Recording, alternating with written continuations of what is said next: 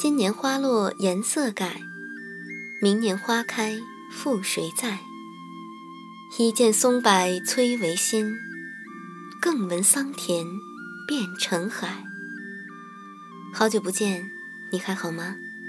这里是中华遗产杂志，我是嘉玲千叶。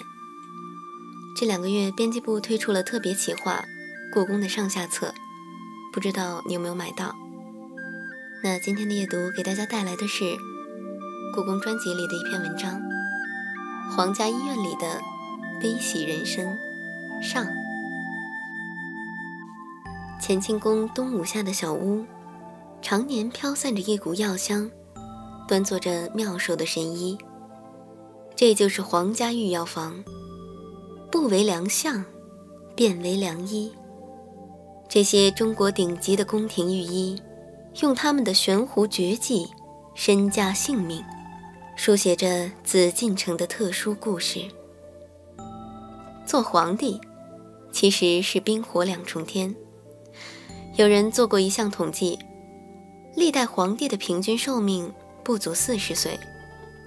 落座于紫禁城的大明皇帝，有一半都短寿的不像话，甚至连病亡记录也宛如一本糊涂账。在历史中越涂越黑。如此说来，皇室配御医不仅是一种特权，一种荣耀，更是一种需要。历朝历代成就最高的皇家医院，当属清朝。清朝皇帝不但平均寿命高于往朝，且贡献了一位高寿皇帝——乾隆。这不能不说有御医们的一份贡献。乾清宫庭院两侧有东西五房，每一间都是重要的功能单位，很多机构设在这里。东五靠南的三间是御药房，为宫中值班御医的总部。在古代没有卫生部，只有太医院，这种机构早在周代就有。明代太医院更被定为五品衙门。全国医务政令都从这里发出，他们无可推卸的职责就是保卫皇室健康。太医院机构庞大，事务繁杂，不能设于宫里，御药房也就成了太医院入驻紫禁城的派出机构。御医开出药方、抓药的工作必须在宫内完成，因此宫内用于存药、制药的药房还有不少。共同在紫禁城内布开看不见的医疗网。皇帝的紧张并不是没有来由的，尤其是清朝皇帝，被中医称为“痘疮”的天花，是整个清朝的梦魇。清军挥师入关之前，军威浩荡的阵前，向来勇武的肃亲王豪格却显出畏缩。他不安，是因为当时关内正是天花爆发的高峰期。那里气候温暖，相较于天寒地冻的白山黑水一带，更容易痘疫横行。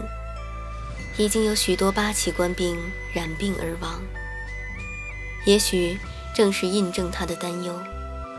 不久后，造成扬州十日屠杀的豫亲王多铎死于天花，时年三十六岁。满清皇族的噩梦也从此揭开。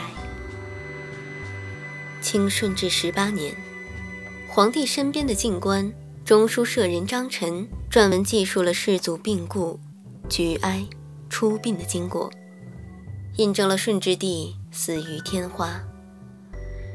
事情在几代人后重演。同治皇帝的帝师翁同龢也深为悲痛地记述了同治帝。罹患天花并死于该症的事实。两位皇帝病亡，他们是不幸的。不过，也有一位皇帝，虽然也经历了天花病症的生死磨难，却也从中得到了些许好处。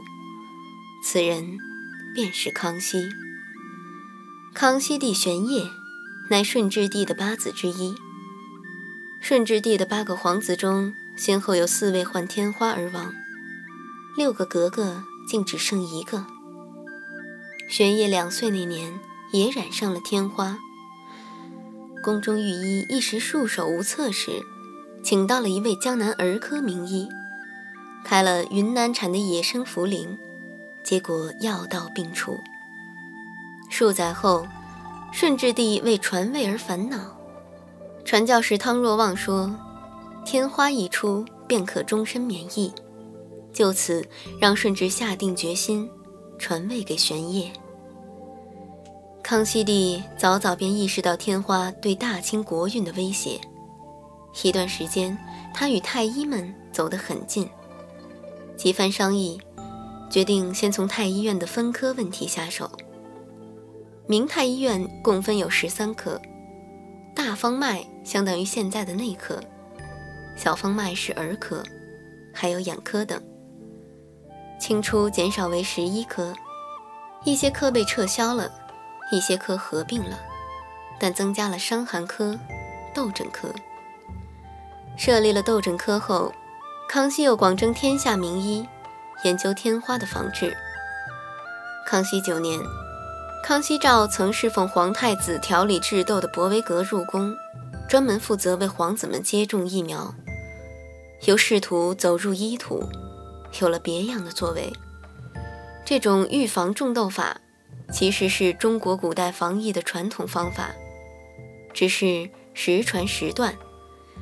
到了康熙时，由于皇室的不幸，才得以弘扬。当时为皇子们种痘是件大事，选好吉日，然后设置全封闭的种痘房，由多名御医轮值看护。那时的人们或许无法确认，人力与天力，哪一个力量更强大？无论如何，此后一百年来，宫中已经很少传出天花的消息。要做一名御医，少不了十年寒窗。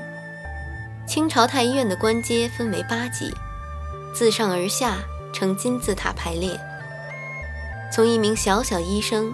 升级到可以入宫的御医，过程相当漫长。为了杜绝没有能力者混入，太医院教习所的门槛很高。医生除了要苦读历朝的经典医书，还要修习医德。他们的医德和现代观念几乎无差。对御医来说，入宫之路就是一条漫长的考试之路，虽受寒窗之苦。但对大多数人而言，当医官也是万千荣光，而且很实惠。明代嘉靖年间，太医院院士救回了险些被宫女勒死的嘉靖，于是特封许身为太子太保、礼部尚书，官居一品。此乃史上御医获得的最高官位。名医陈秉钧五次进京入宫。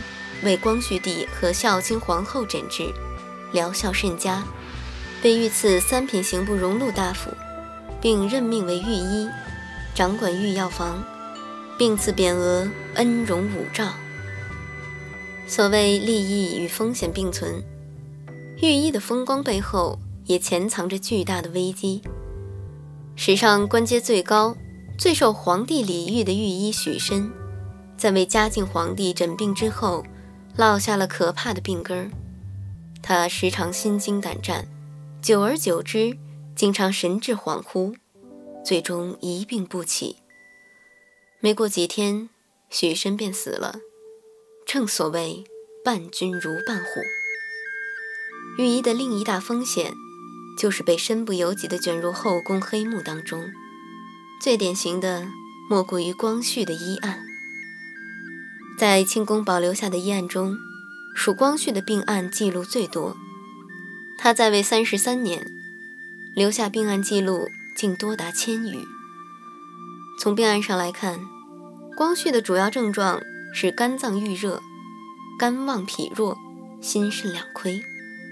这样看来，光绪的病情似乎不是非常严重。但诊治来诊治去，却总不见好转。光绪病程已久，病情越来越复杂。没过两天，光绪突然昏厥。御医们诊治后，对内务大臣食言相告，今晚必不能过。果然，药还没进上，光绪已经驾崩了。光绪死后的第三天，御医们的灾难开始了。朝廷下了两道诏书，为光绪看病的主要御医和太医院的院士等人，或被降级，或革职戴罪。如今看来，这场貌似因耽误病情而获罪的惩罚分外荒谬。在现在的技术检测下，光绪帝是砒霜毒发而死。结合当天的医案，便知这个结果背后。实在包含了太多被掩盖的历史。这篇文章出自《中华遗产》杂志二零一五年九月刊，撰稿徐新，稿件整理江离。那今天的阅读就到这里，希望你能喜欢。嗯，最近降温，天气很冷，大家晚上睡觉的时候盖好被子，关好门窗。祝你晚安，好梦香甜。